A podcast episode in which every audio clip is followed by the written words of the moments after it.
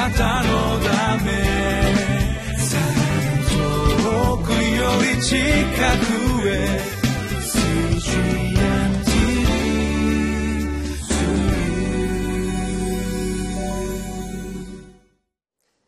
こんにちは。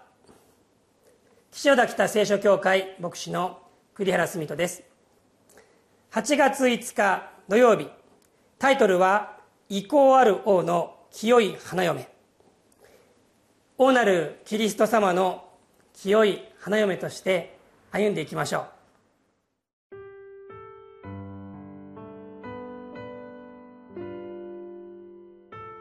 詩編45編1節から17節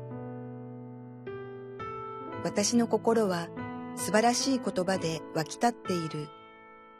私は王に私の作ったものを語ろう。私の舌は巧みな初期の筆。あなたは人の子らに勝って麗しい。あなたの唇からは優しさが流れ出る。神がとこしえにあなたを祝福しておられるからだ。惜しい方よ。あなたの剣を腰に帯びよ。あなたの尊厳と意向を。あなたの意向は真理と柔和と義のために、勝利のうちに乗り進め。あなたの右の手は恐ろしいことをあなたに教えよ。あなたの矢は鋭い。国々の民はあなたのもとに倒れ、王の敵は気を失う。神よ、あなたの王座は世々限りなく、あなたの王国の杖は公正の杖。あなたは義を愛し、悪を憎んだ。それゆえ、神よ、あなたの神は喜びの油をあなたの友柄に増してあなたに注がれた。あなたの着物は皆、もつ薬、アロエ、日系の香りを放ち、象牙の館から聞こえるおごとは、あなたを喜ばせた。王たちの娘があなたの愛する女たちの中にいる。王妃はオフィルの金を身につけて、あなたの右に立つ。娘よ、聞け。心して耳を傾けよ。あなたの民とあなたの父の家を忘れよ。そうすれば王はあなたの美を慕おう。彼はあなたの夫であるから彼の前にひれ伏せ。鶴の娘は贈り物を携えてき、民のうちの富んだ者はあなたの行為を求めよう。王の娘は奥にいて映画を極め、その衣には黄金が織り合わされている。彼女は綾織物を着て王の前に導かれ、彼女に付き添う乙女らもあなたのもとに連れてこられよう。喜びと楽しみをもって彼らは導かれ、王の宮殿に入っていく。あなたの息子らがあなたの父祖に変わろう。あなたは彼らを全地の君主に任じよう。私はあなたの名を世々にわたって覚えさせよう。それゆえ、国々の民は世々限りなく、あなたを褒めたたえよう。えー、詩編の45編をお読みしました。この詩は非常にユニークな詩です、えー、詩編150編ありますけれどもとてもユニークなものです、えー、なぜかと言いますとこの詩はえ王に向けて、え語られた歌、まあ、王を褒めたたえる歌だからです、えーまあ、詩篇といえば賛美ですね。賛美の対象って誰ですかって言ったらもちろんそれは神主なる神だっていうふうに、まあ、出てきます。しかしこの45編は、えー、誰に向けて歌われてるか。あこれは王なんですね。一節。私の心は素晴らしい言葉で湧き立っている。私は王に私の作ったものを語ろう、えー、王に向けて私は語ろうっていうふうに言ってるんですね。ああこういう詩があるんだなっていうふうに思うんですけれどももう一つもう一つこの45編の中で、えー、45編がですねユニークな部分があるんですね、えー、それはどこか。えそれは6節なんですね。神よあなたの王座は世々限りなくあなたの王国の杖は公正の杖。あなたは義を愛し悪を憎んだ。それゆえ神よ。あなたの神は喜びの油をあなたの共柄に増してあなたに注がれた。ちょっと聞いててどう思いましたか、えー、神よあなたの神は。どういうことなのかな？えさっき王に向けて、えー、語っている歌だっていうふうに言いました。で王に向けて言ってるんですけれども途中で今「神よ」と呼びかけます。え王なのか神なのか。そして「神よあなたの神は喜びの油を」そういうふうに語るんですね。これ一体どういうこの歌なのかどういう詩なんだろうか。一体この王はこの神は誰なんだろうか、え、実はこのところを引用している新約聖書があります、えー、ヘブル人への手紙ですね。一章の、えー、8節にこう書いてあります。巫女についてはこう言われます。神よあなたの御座は世々限りなくあなたの御国の杖こそまっすぐな杖です。あなたは義を愛し不正を憎まれます。それゆえ神よあなたの神はあふれるばかりの喜びの油をあなたと共に立つ者に増してあなたにそぎなさいました、え、お分かりでしょうか？さっき読んだこの詩篇の45編の6節7節をこのヘブル人への手紙の著者は引用したんです。そしてここで言われている王神よと呼ばれているその相手は誰か。ヘブル人では巫女についてというふうに言われているんですね。巫女すなわちメシアキリストイエス様。この方についてこの支援は語っているんだって言うんですね。リビングライフのこの解説にこう書いてあります。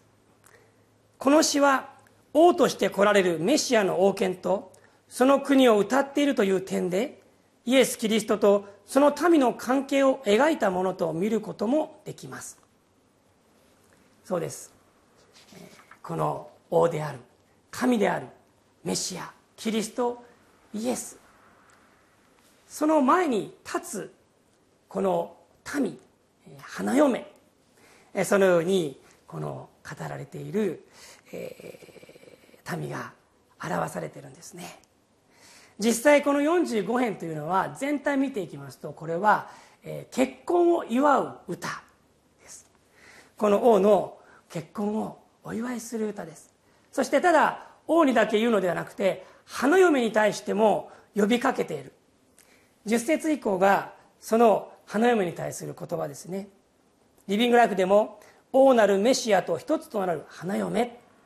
そういうふうにこの見出しがあります。今日は特にこの中の10節、えー、目を留めたいんですね。娘を聞け。心して耳を傾けよ。あなたの民とあなたの父の家を忘れよ。この文脈を追っていきますとこの娘この花嫁は違法人である。そういうふうにこの読めるんですよね。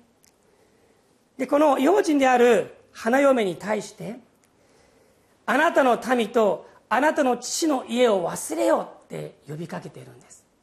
これから嫁いでいこうとするその相手王なるお方神とも呼ばれているこの素晴らしいお方の前にいてそしてあなたの民とあなたの父の家を忘れよ民とは何でしょうか？父の家とは何でしょうか？それはこの花嫁のアイデンティティ大切なもの。でもこれがなかったら生きていけないようなそういうものですよね。しかし詩人はその花嫁に対してあなたの民とあなたの父の家を忘れようって言うんです。消えてなくせというんじゃなくて忘れなさい。どうしてですか？それを忘れるくらいこの目の前に現れたこの王は素晴らしいお方。この方の前に出ていきなさい。何もかも忘れてそしてこの方の花嫁となりなさい。そう言われてるんですよね。11節でそうすれば王はあなたの美を慕おう。彼はあなたの夫であるから彼の前にひれ伏せとあります。この花嫁の美美しさというのはどこにあるんでしょうか？それはこの見た目の美しさもちろんそういうこともあったかもしれない。しかしこの自分の民と父を忘れてこの、えー、花婿のところに行くその姿勢がなんと美しいなんと麗しいか。そうすれば王はあなたの美を慕おう。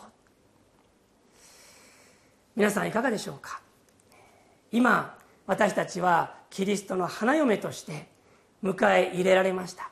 そして一回だけじゃなくて毎日毎日イエス様に私たちは迎え入れられている。呼び出されている。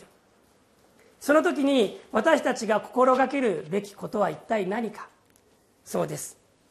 あなたの民とあなたの父の家を忘れよ自分にとっては大事だ。これを手放すことができない。そういうものがいろいろあると思うんです。でもそれを手放していやそれを忘れてもうイエス様に集中して夢中になっていく時にイエス様は私たちのことを麗しい美しい親しい交わりを持ってくださいます。このデボーションの時本当に私たちは、えー、自分の持っている大切なものを置いていや忘れてそしてこのイエス様のもとに向かっていきたいと思います。